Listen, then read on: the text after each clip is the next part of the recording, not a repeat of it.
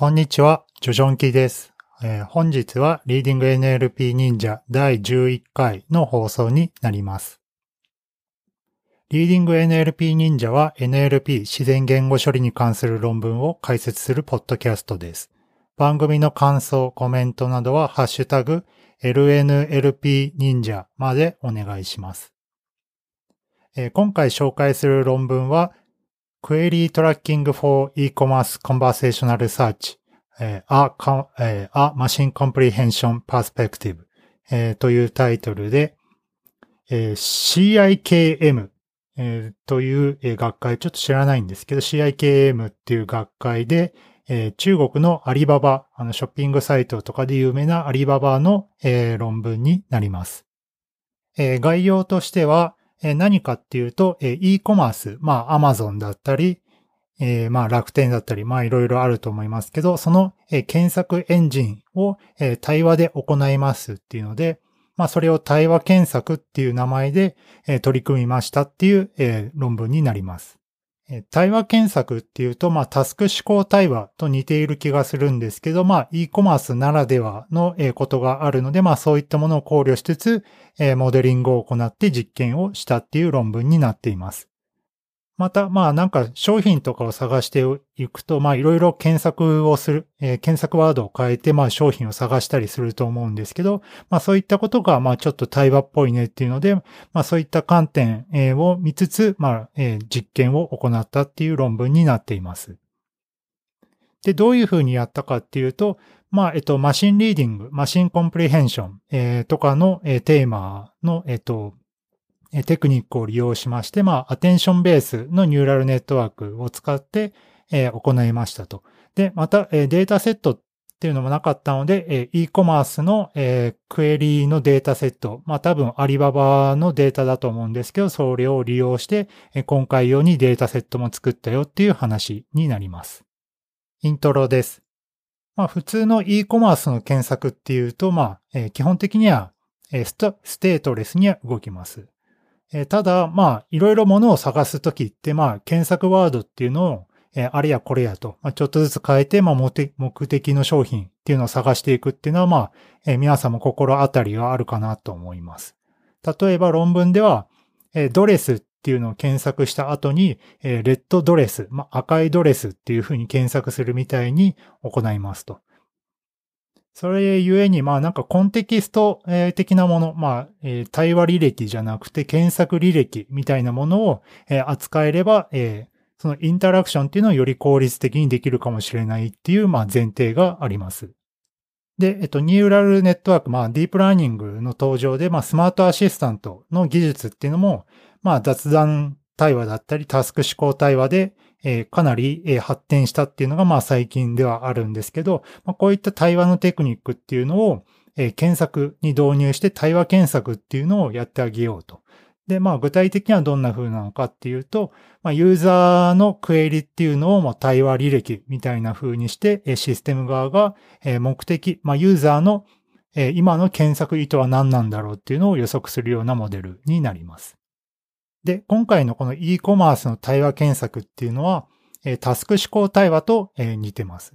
例えばタスク思考対話として、フライトの予約、航空券の予約ですね。をするっていう時にユーザーは自分の条件ですね。席情報とか日付とか行き先とかをまあ、スロットとして発話して、システム側は、まあ、そういったスロット状況を把握して、まあ、航空券を獲得すると。で、えっと、このタスク思考対話ではそのユーザーの入力、まあ、入力発話ですね、の理解っていうのが非常に強く、重要になるので、まあ、e コマースの対話検索でもその検索インプットの理解っていうのも重要になるっていうので、まあ、似ていますと。で、さらにそのタスク思考対話ってどうやるかっていうと、スロットを見つけるっていうことと、現在の対話状態っていうのを追跡する。この二つになります。まあ、スロットはまあいいかなと思うんですけど、対話状態っていうのは何かっていうと、まあ、ユーザーが何か発話して、え今ユーザーはこんなことを思っていると。まあそういった、まあ、システムが思う、え今の対話状態。なのでまあユーザーが言った、まあ、席情報とか日付情報とか、えそういった言ってくれたことを、まあ、覚えておく場所みたいなので、まあ、対話状態って言ったりします。で、対話システムはこの対話状態、まあ、現在の対話状態を見て、じゃあ今何しようかなっていうふうに行動を決定するっていうふうに動きます。で、e コマースの検索ではまあ基本的には一緒なのかなっていうふうにまあ論文では言っていて、まあいろいろ検索をしていく。で、まあ、システム側は、まあ、ユーザーが何を検索したいのか、まあ、意図は何なのかっていうのを、まあ、更新していくっていうので、まあ、同じような感じでできるんじゃないっていうふうに言っています。ただ、タスク思考と、タスク思考の対話システムとは大きな違いがありますよっていうので、まあ、3点異なりますっていうのを言っていますと。まず、e コマースなので、まあ、商品っていうのは、まあ、いろんな範囲で、取り扱っていますと。そうすると、その、いろんな商品があるので、そのユーザーのその商品の探し方、え、まあ、検索の仕方ですねっていうのもいっぱい変わってくると。で、それをいちいちそのスロットフィリング型、まあなんかあらかじめ定義したスロットの範囲でシステムを構築しようとすると、まあ相当数のスロットっていうのをカバーしないといけないと。で、それっていうのはまあさすがにちょっとまあデータ的にも厳しいし、まあ手作業でもまあえー、なかなか簡単にできるもんではないよねっていうのを言っています。で、二つ目、その対話状態の更新っていうのが難しいと。で、ユーザーっていうのはいろんな条件を入れるわけですけど、それが例えば、まあ、異なる色だったり、まあ、ブランドだったり、まあ、その目的の商品にアプローチするためいろいろキーワードを入れますと。で、例えばユーザーが、えアディダス、シューズっていう風に、え検索ワードを入れて、次に、えナイキって入れた場合は、えユーザーの期待っていうのは、あ、もうアディダスではなくて、まあナイキのシューズになるわけですね。で、まあ人が聞くとこれはまあまあそうかなっていうふうに思います。ただ、えっと別の例として、えー、 fairy dress って言った、えー、検索をした後に、えー、 cute って言ったら、まあ、ユーザーはもしかすると、その fairy cute dress を探したいのかなっていう可能性もありまして、新たに入れたスロットが前回のスロットをまあ消すのか消さないのか、そういったことを考えないといけないので、そのシンプルなそのスロットベースの対話状態更新、まあ既存のタスク思考対話で使われるような対話状態更新では、ちょっと e コマースにはあんまり役に立たなそうだと。まあ、e コマースの対話状態検索。今回はえクエリー状態、クエリーステートトラッキングとか呼んでたりしますが、そのクエリー状態の更新っていうのは、まあ一筋縄にはいかなそうだっていうことを言っている。まあこれが二つ目ですね。で、え三つ目、今回はその最終的なユーザーの意図っていうのをままとめてあげて、検索エンジンに渡すっていうのが重要になりますと。で、ユーザーの意図を表すクエリを内部クエリと呼びます。で、この内部クエリっていうのが、まあ一般的なその対話状態っていったところに相当します。で、この内部クエリは、まあそのユーザーが検索するインタラクションで、まあ毎回更新されるようなものになります。で、またその対話とちょっと違うのが、その検索されるものなので、まあそこにあるキーワードっていうのは、えきえ純不動なキーワードの羅列っていうのは、まあ一般的。なのでまあ、シューズ、ナイキって入れようが、ナイキシューズって入れようが、まあ基本的には同じ結果を出すっていうようなシステムを前提とします。なので今回問題としては、そのユーザーが直接入力したクエリと、えー、その内部クエリっていうのを、問題にしています。ちょっとややこしいんですけど、そのテーブル1に、例があるのです。まあ、それを見てみるとわかりやすいかもしれません。例えば、ターン1では、ユーザーの入力クエリは、スポーツ、シューズの2単語と。で、内部クエリはそのままスポーツ、シューズになると。で、2回目のターン、2回目の検索でユーザーがアディダスで、まあ、1語だけ入力した場合、内部クエリはアディダス、スポーツ、シューズと、まあ、その、アディダスがま追加条件みたいな感じで更新される。まあ、こんな感じで内部クエリっていうのは、今回入力されたユーザークエリと、まあ、これまでの内部クエリっていうのを、まあ、加味して、まあ、更新するっていう感じになっていきます。で、説明の時のその用語はちょっとややこしいんですけど、まあ、ユーザーのクエリ、入力クエリとか言った場合は、まあ、ユーザーが直接発話した、直接タイプしたようなテキストのことを言います。で、内部クエリっていうのは何かっていうと、まあ、システムが、内部的に持つ、え、クエリですね。ユーザーが今こんなことを調べたいっていうのをまとめたクエリっていうのを内部クエリっていうふうに呼びます。で、今回のモデルはどういうふうに解いたかっていうと、コンテキストアウェアなクエリトラッキング、タスクとして、定式化しています。ゴールとしてはユーザーのクエリ、まあ、入力のクエリの、まあ、履歴っていうのを考慮して、現在のユーザー意図の、まあ、内部クエリですね、を正確に予測するっていうような問題になっています。で、これをやる際に、そのマシン理解、マシンの、マシンリーディングとかで使われるような、テクニックっていうのをうまく利用して、この e コマースの対話検索っていうのをやってみたよっていうのがこの論文になります。で、また一般的なタスク思考とかだと、まあスロットの定義っていうのを普通しますが、まあそういったスロットっていうのはもうこの e コマースでは扱えるようなレベルの規模感ではないので、そういったなスロットのスロット定義みたいなことはしないで、直接その内部クエリっていうのをいい感じに出すよっていうモデルをこの後説明していきます。では問題設定について詳しく説明していきます。今回の対話検索の問題設定としては、各インタラクションターン、まあユーザーが検索をするたびっていうイメージです。検索をするたびにユーザーはクエリをタイプします。まあクエリっていうのは何かっていうと、まあ、検索のまあ単語ですね。で、クエリトラッキングの目的としては、そのユーザーのクエリ履歴っていうのを対話的にちゃんと考慮して、現在のユーザーの意図となるクエリっていうのを出力するよっていうのが目的になります。で、このクエリーはまあ内部クエリーなので、そのまま検索エンジンに流れて検索結果を表示するよっていった風なフローになっています。で、今回の内部クエリの更新どうやってやるかっていうと、マルコフ性に基づくっていう、まあ、前提を置きます。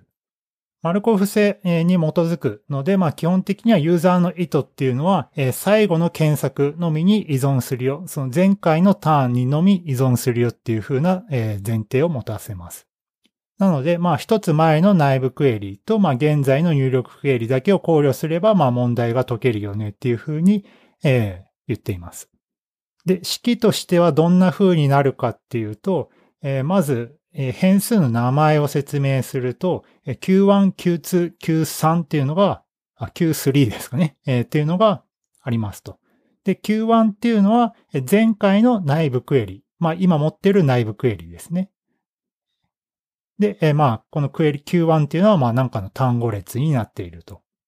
で、次に Q2 っていうのが現在のユーザークエリ。今、ユーザーがま入力したタイプしたま単語列ですね。これを Q2。で、そこから内部クエリ、現在の内部クエリを更新するので、その新しい内部クエリを Q3 として、まあこれもまた単語列として定義すると。なので問題としては、Q1 と Q2 を与えた時の、Q3 っていうのを予測する。で、Q1、Q2 が与えられた時に、まあ、最もそれらしい Q3 っていうのを予測するよっていう風な式になります。で、じゃあ具体的にどう解くのよっていうので、えまず前提として、え Q2 の単語っていうのは必ず Q3 に含まれるっていうのを前提とします。何かっていうと、今ユーザーがタイプした入力、ユーザーがタイプした入力は、まあ、ユーザークエリですね。ユーザークエリっていうのは、え、新しい内部クエリにえ、絶対含まれるよっていうことを前提とします。まあ、まあ、聞いてみれば当たり前で、まあ、ユーザーが入力した単語っていうのは、まあ、現在入力したクエリっていうのは、え、絶対、え、次の内部クエリには、え、含まれるよっていう前提を置きます。で、また、えー、前提として、単語列っていうのは順不動であることを想定します。また、その順序っていうのは特に検索結果に影響しないっていうことを考えるので、まあ、順序に意味はなくなるので、まあ、バックオブワーズみたいなものを出力するっていうモデルになります。で、そうすると、Q3 を求めるっていうのはどういうタスクになるかっていうと、Q1 ですね。前回の内部クエリ Q、Q1 っていう単語列から、新しい内部クエリ Q3 に、まあ、その各単語を見ていって、Q1 の単語のうち、どれを残すか、どれを捨てちゃうかっていう問題に置き換えることができます。で、式にすると y イコール argmax の py given q1 q2 っていうので、前回の内部クエリ q1 と現在のユーザークエリ q2 を考慮した際に、前回の内部クエリ q1 からどれを残すか残さないかっていうのを考えると。で、Q1 の各単語に対して残す、残さないっていうのを考えていくので、まあ、それを Y として、Y っていうのはその残す、残さないっていう、まあ、Q1 の文字列から生まれるもので、その Y っていうのはそれぞれ0から1は、0から1のスコアになります。要は Q1 の単語列に、まあ、スコアがついたものが、Y という式とし、Y という変数で定式化します。で、まあちょっと言葉で説明するとややこしいんですけど、まあもう一度、えー、ざっくりと説明すると、Q1 っていうのが前回の内部クエリ。で、Q2 っていうのが今ユーザーが入力したユーザークエリ。で、Q3 っていうのが求めたい、えー、新しい内部クエリですね。で、Q1 と Q2 を与えて、えー、Q3 っていうのを得たいんですけど、Q2 っていうのは今ユーザーが入れたんだから、まあそれはもう全部使うっていうので、まあほぼ無視できると。で、そうすると Q1 からどの単語を使うのか、使わないのかっていうのを考えるの問題になっていくので、Q1 の単語列からどれを残す、残さないっていうのを Y として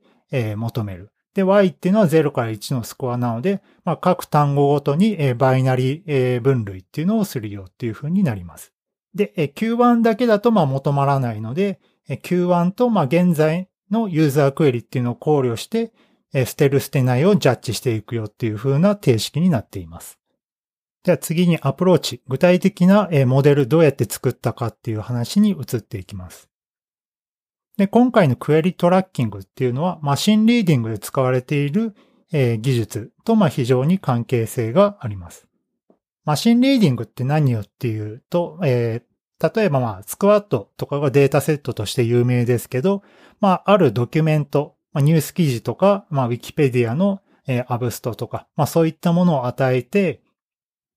えー、それに関する質問文が与えられるんですね。で、システムはそのドキュメントと、質問から、それに該当する答えっていうのを、予測します。まあ、なので、例えば、マイケル・ジャクソンに関するウィキペディアの記事を与えて、マイケル・ジャクソンは、えー、いつ生まれたのみたいな質問が与えられて、えー、何年に生まれたよみたいな答えを求めるっていうのが、えー、 machine reading っていうタスクになっています。で、機械が、ドキュメントを読んで、まあ、理解するっていうので、まあ、 machine comprehension とか呼ばれたりします。で、一般的にはこれはどうやって行われるかっていうと、エンコーディング、マッチング、 predicting っていうまあ3つのモジュールからまあなります。具体的にはドキュメントとクエリ、まあ、質問がですね、えー、高次元にエンコードされて、えー、アテンション機構を利用して、ドキュメントからまあ、えー、クエリで検索する。ドキュメントの中のどこがクエリに関係するかなっていうのをまあ探していく、えー、ことをまあアテンションを利用して、えー、行って、で、最終レイヤーでで、最終レイヤーでこの辺が答えかなっていうのを予測するっていうのが、まあ一般的なmachine reading、machine comprehension でやられる手法です。で、この query tracking も machine reading に似ている、似ているよねっていうのが、えー、今回のネタの、えー、大元となっています。えー、今回は、え現在のクエリを与えられて、前回の内部クエリから、まあ、保存すべき場所っていうのを見つける問題でした。で、えっと、Q1 ダッシュっていうのを定義して、Q1 ダッシュって何かっていうと、えー、Q1、現在のクエリですね。から、えー、残すべき単語を、えー、残したもの。?Q1 ダッシュっていうのは、えっと、Q1 から、まあ、保存すべき単語だけを残したものですね。えー、これを Q1 ダッシュとすると。で、マシンリーディングの問題としては、えっと、ドキュメント、クエリ、ー、アンサーのこの三つ組で基本成り立っているのに対して、今回のクエリトラッキングは、まあ、同じ考えとすると、えー、Q1、Q2、Q1 ダッシュ、この三つ組の問題として解けるよねっていうふうに言っている。要は Q1 から、Q2 っていうのを考慮して、最終的には Q1 ダッシュっていうのを見つける問題だよねっていうふうに言っています。ただ、マシンリーディングとの違いっていうのもちゃんと考慮しようねっていうので、まあ3点、えー、言及しています。machine reading っていうのは、えー、答えを、えー、 machine reading の答えっていうのは、まあ、連続する単語シーケンス、まあ、ドキュメントの中の、まあ、単語列である場合が多いんですけど、今回は先ほども言ったように、単語の順序っていうのは特に意味がないと。なので、まあ、シーケンシャル情報っていうのは特にいらないと。で、2番目は、その順序が関係ないので、バックオブワーズでいいと。そうすると、RNN とか使って、まあ、シーケンシャルな情報を学習するとかは、特に意味がないよねっていうふうに言っている。要は RNN とか入れちゃうと、ナイキシューズとシューズナイキっていうのは違うものとして学習されますけど、まあ、えっ、と、そんなことは今回いらないので、RNN っていうのは使わなかったよっていうふうに言っています。で、三つ目の違いとしては、 query tracking っていうのは繰り返し行われます。で、 machine reading の問題っていうのは、先ほども言ったように、ドキュメントクエリアンサーの三つ組を与えられて、まあ、それに答えるっていうだけのステートレスな問題設定が、まあ、一般的なのに対して、今回の query tracking っていうのは、一般的なタスク指向対話みたいに、繰り返し行うことを前提としている。まあ、これが違うよねっていうふうに言っている。これが三つ目ですね。では、それでは具体的にどういったモデルを作ったのかっていうのを説明していきます。モデルは論文だと図1に載っています。で、マシンリーディングのやり方に沿って、エンコーディング、マッチング、プレディクティング、3つのフェーズから、まあ、予測するようなモデルっていうのを提案しています。それぞれのフェーズを説明していきます。えまず、え入力としては、え Q1 と Q2 っていうのが入力になります。Q1 は前回の内部クエリ。Q2 が現在の入力クエリですね。で、まずクエリっていうのは、まあ、えー、普通に、えー、単語レベルでエンベディングしていきます。で、え普通だと、まあ普通だとというか、まあ最近の手法だと、まあ大体エンベディングした後っていうのは、え双方向の RNN に、え入力するっていうのが一般的なんですけど、まあ今回、え先ほど言った通り、今回はシーケンス情報っていうのは、えいらないと。え下手に入れると、そのシーケンスとかも覚えてしまう可能性があるので、え RNN っていうのは利用しません。じゃあ何を使ったかっていうと、セルフアテンションベースのエンコーダーっていうのを提案しています。まあ、具体的には何かっていうと、Google が提案して話題になった翻訳モデルであるトランスフォーマーですね。これを採用しています。で、トランスフォーマーの中の Scaled.Product Attention とマルチヘッドのアテンションっていうのを利用しています。で、それぞれの技術については、今回のポッドキャストではあんまり解説しません。で、トランスフォーマー自体の解説については、端末に、リョーボットさんのブログ記事の解説を貼っておきました。トランスフォーマーだけではなくて、一般的なアテンション機構とかについてもゼロから説明してあるので、まあ、非常にえー、すごい面白、えー、わかりやすい、えー、記事になっているので、まあ、えー、よくわかんないっていう方は、えー、見てみるといいかもしれません。で、セルフアテンションっていうのは何かっていうと、まあ、その名の通り、えー、自分で、えー、自分のデータだけで、まあ、アテンションするっていうようなモデルになっています。例えば、タスク思考対話でアテンションっていうと、その対話履歴っていうのに対して、えー、現在のユーザー入力、これを、まあ、クエリとすると。で、対話履歴に対して現在のクエリで、どの、どこの対話履歴に注目しようかなっていうふうに、まあ、アテンションを計算するっていうものが、まあ、一般的であるんですけど、その時の、まあ、クエリがないようなもの、自分自身、その対話履歴だけ、まあ、今回だとクエリですね。そのクエリ列のみで、えー、自分、自己アテンションっていうのを計算しているっていうのが、まず一つセルフアテンションっていうものになります。で、えマルチヘッドっていうのは何かっていうと、まあ、アテンションっていうのは普通一つだけしか計算しないんですけど、まあ、アテンションを、え複数、え違う観点でアテンションを貼って、まあ、複数アテンションみたいな意味合いでマルチヘッドって呼ばれていたりします。まあ、詳しい説明は、まあ、先ほどのリオボット氏のブログ記事を見ていただければ良いかなと思うんですが、まあ、重要なのは、RNN っていうのを利用しないで、アテンションベースのみで、入力クエリっていうのをエンコードしてるよっていうのが、まあ、重要なので、まあ、それだけ覚えておけば良いかなと思います。で、エンコーディングは、えそのトランスフォーマーの、技術を使って、まあ、RNN なしでエンコードしたっていう部分ですね。で、次に、マッチングのフェーズに移ります。で、このマッチングでは普通のマシンリーディングでやられていることと似ていて、内部クエリっていうのと現在のクエリでアテンションを計算します。先ほどはセルフアテンションだったので、まあ、登場人物はクエリだけだったんですけど、今回は内部クエリと現在のクエリでアテンションを計算するっていう風にやっています。で、アテンションについては、また先ほどのトランスフォーマーで出てきたマルチヘッドのアテンションっていうのを利用しています。で、さらに、アテンション後は、そのまま利用しないで、さらに処理を加えていて、フィーチャーエンハンスメントっていうレイヤーを追加しています。フィーチャーエンハンスメントっていうのは、ちょっと知らなかったので一般的なのかよくわからないんですけど、そのアテンション後に今回得られた結果と、アテンションに前に入力した結果ですね、を組み合わせて、まあ、ある特徴量を作ると。で、特徴量はまあなんかコンキャットして作ってんですけど、まあなんか引き算したり、エレメントワイズに掛け算したものなどをまあ組み合わせて、え、アフィン変換、まあ全結合のレイヤーにかけて、え、アクティベーション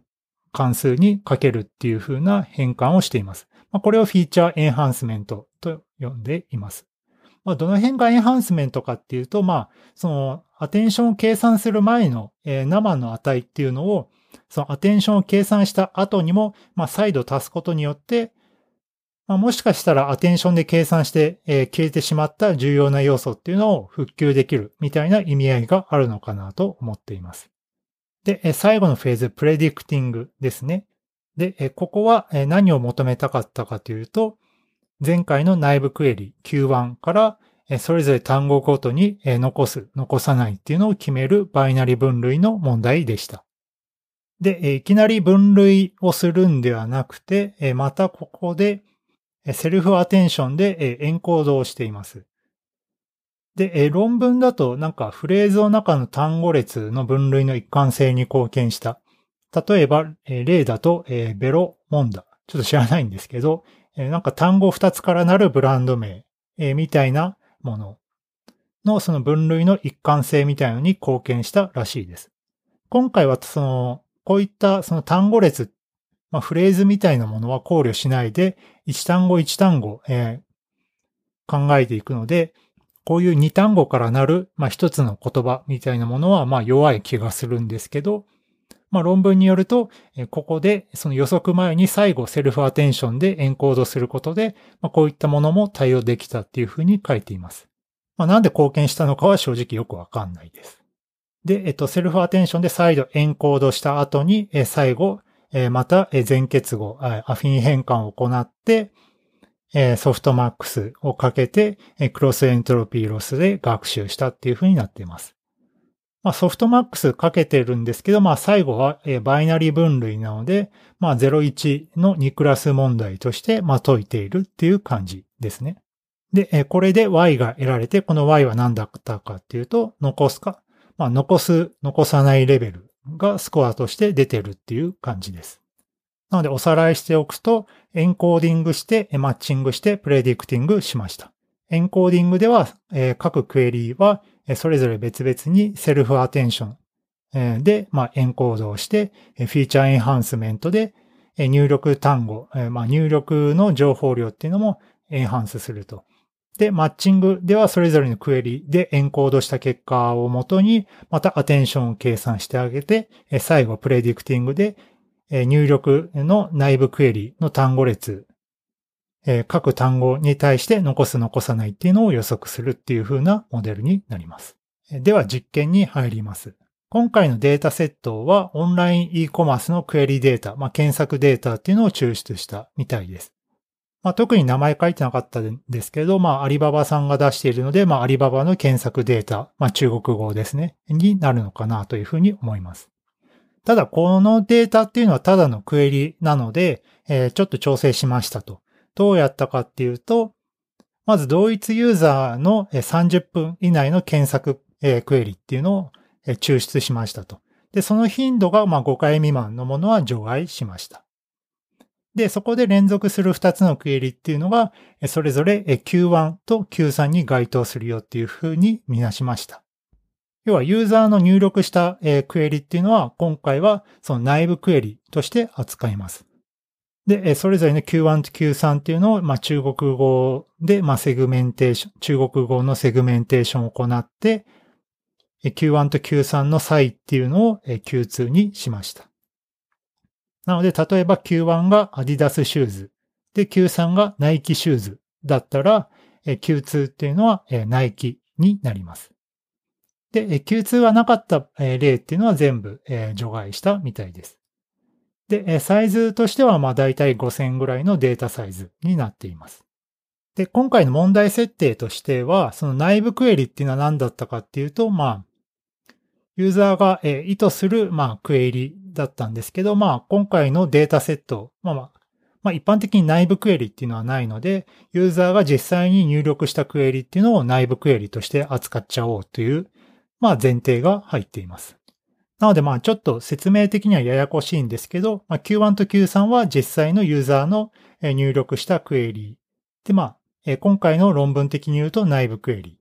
ー。で、Q2 っていうのはまあ存在しないんだけど、まあ Q1 と Q3 から人工的に作り出すっていうのが Q2 になります。で、実装の詳細はまあ省くんですけど、まあエンビディングでショッピング関連のコーパスを利用したっていうので、まあ事前にまあ、アリババさんが持っているような、なんか、事前学習済みの、えー、エンベディング辞書っていうのを利用したっぽいです。では次に結果を見ていきます。で、結果に入る前に、え、ベースラインっていうのを3つ提案しています。1つ目がスロットベースライン。これは何かっていうと、まあ、よくメンテされた製品知識、まあ、e コマースの展開知識っていうのを展開されている商品知識を、まあ、スロット定義に利用して、動的計画法で、まあ、クエリ内のスロットを見つけるようにしたっていうふうに書いています。まあ、説明がこれだけだったんで、まあ、正直よくわからないんですが、まあ、なんかスロットベースで、えー、ヒューリスティックに作った手法なのかなっていうふうに思います。で、二つ目が LSTM ベースライン1。で、これは、何かっていうと、えー、両クエリ、えー、二つのクエリ、Q1 と Q2 か、えー、を LSTM でモデリングして、Q1 の最終状態っていうのを Q2 にするよ Q1 の最終状態を Q2 の初期状態として、まあ、流したよっていう風なモデルになっています。で、正直これもよくわからないです。まあ、他の部分とかどうなったのっていう気はするんですが、まあ、うん、まあ、LSTM をを単純に使用してシンプルに解いたモデルなのかなぐらいとして、論文を読みました。で、最後3つ目が LSTM ベースライン2っていうので、今回エンコーダー部分っていうのは RNN 使わないでアテンションベースでやったよっていうのに対して、このエンコーダー部分を bidirectional な LSTM にして、残りは提案モデルと一緒にしたよ。まあ、エンコーダー部分だけ RNN にしたよっていうモデル。これを LSTM のベースライン2としてやっています。で、この3つの手法と、ま、提案モデル、まあ、4つで実験をしました。で、評価のメトリックスとしては、 exact match の正解率。これは何かっていうと、まあ、求める、求めるクエリ全体が、まあ、合ってるかどうかっていう指標。と、えっ、と、単語前の F1 スコアっていうのを評価メトリックスとして採用しています。で、結果を見ると、まずスロットベースラインっていうのは、まあ全然スコアが低いよっていうのがわかります。まあ、いまいちどうやったのかわかんないんですけど、まあ、e コマースを前提とすると、その商品のバリエーションがめちゃくちゃ多いと。で、そういったものをスロットベースのアプローチでやると、まあ、相当頑張ってそのスロットを定義したり、その商品別のなんか検索シナリオみたいなのも考えつつ、えー、めっちゃ難しいトラッキングっていうのが、まあ重要に、えー、必要になるんじゃないっていうことを言っていると。まあ要はそのスロットベースのアプローチっていうのは、こういった e コマース、とかだと、まああんまり現実的ではないねっていうのがわかります。で、LSTM1 は相当良くなって、まあ LSTM2 の方も、えー、さらに良くなっていると。で、なんか結果を見るとなんか0.1ぐらいしかまあ、0.1っていうと、まあ、0.1%ぐらい、しか、えー、提案モデルとスコアが LSTM2 の場合は、変わらない。まあ、まあ、ほぼ同じと言っていいでしょうと。じゃあ、提案モデルいらないじゃんっていうふうに、なりそうなんですけど、提案モデルっていうのは LSTM2 のベースラインよりも、学習時は2.1倍、テスト時は1.6倍早いみたいです。まあ正直微妙なとこではあるんですけど、まあ RNN っていうのを使っていないので、まあ普通のアテンションベースでいけるので、まあ GPU の恩恵をうまく受けて、まあ早いのかなっていうぐらい。で、性能的にはまあ LSTM2 と変わらない。まあなんか順序情報を与えると性能が悪くなるかもみたいなことが書いてあったんですけど、まあ実際はそんなことはなく、まあ LSTM 万能だねっていうのが、まあなんとなくわかります。で、アブレーションテストも、えー、行っていて、えー、結果から見ると、えー、セルフアテンション、えー、のエンコードっていうのが、えー、一番モデルに効いているっていうのがわかります。モデルに効いているっていうのは、まあ、セルフアテンションをなくすと、まあ、性能が、え、1.1%落ちていると。まあ、これも微妙なとこかなとは思うんですけど、まあ、今回セルフアテンションが、えうまくいってよ。まあ、RNN 使わないで、いい感じにうまく動いているよっていうのが、えわかります。あ、じゃないや。えっと、セルフアテンションを使わないと、まあ、エンベディング、えー、だけで、えー、マッチングに走っていくので、まあ、RNN も使わなくて大丈夫ですね。まあ、なので、そのエンコード部分のセルフアテンションを使わなくても、逆に言うと、まあ、1.1%ぐらいの性能悪化で済むっていうのがわかります。はい、最後結論のところです。今回は e コマースの対話検索っていうのを問題を扱いました。マシン理解とかで使われているような考え方をうまく導入して、ま対話検索っていうのを今回うまくモデルを提案しました。またそのためのデータセットっていうのも実際の e コマースの検索クエリから生成しました。で、まあ、モデルには、えー、RNN とか使わずに、トランスフォーマーとかで使われている、えー、セルフアテンションの知識、えー、テクニックっていうのを利用して、えー、なんとなくうまくいきました。えー、で、コメントです。まず今回制約が、えー、大きいなと思っていて、そのユーザーの現在の入力クエリ Q2 っていうのは、まあ、必ず内部クエリ Q3 に含まれると。まあそうすると Q1 の単語からまあどれを残す残さないっていうだけの問題に、落としています。まあこれがいいのか悪いのかはあるんですけど、まあこの制約のおかげで問題が相当シンプルになっています。ただ、えー、AND 検索っていうのを前提にしているので、まあ OR の検索とかはできませんと。で、さらにこの検索前提、その Q1 から残す残さないっていうのをまあ考えるんですけど、まあ今回の問題設定だとなんかディープラーニング使う意味、そんなないんじゃないかなっていう気も、まあ、ちょっと元も子もないんですけど、してしまいます。で、また、え、トランスフォーマーとか使っているんですけど、まあ、簡単な LSTM1 のモデル。まあ、これも LSTM1 もちょっと具体的にどんな感じなのかわかんないんですけど、まあ単純に LSTM にぶっ込んでやってみたみたいなモデルと、そんな性能差が出ていないので、まあちょっと微妙かなというふうに思います。じゃあなんでこの論文取り上げたのよっていうのはあるんですけど、まあ問題設定としてその e コマースの、対話検索のクエリに落とすっていうのを、まあ、対話的に捉えて、さらにそのマシン理解とかの技術も考えてっていう風にやった今回のこの問題設定っていうのは、まあ、実問題として、まあ、結構面白いのかなっていうふうに思っていて、まあ、こういった実サービスのクエリを叩くみたいな論文って、まあ、あんまり見ないですし、まあ、実際アリババ、えー、その e コマースを持っている会社が書いた論文っていうので、まあ、ちょっと、えー、こういうとこ注目してんだなっていうのがわかる論文だったので、まあ、今回取り上げてみました。はい、えー、これで、リーディング NLP 忍者第11回、の放送を終えます。番組の方、コメントとか感想とかは、まあ、ハッシュタグ LNLP 忍者までお願いします。はい、それでは。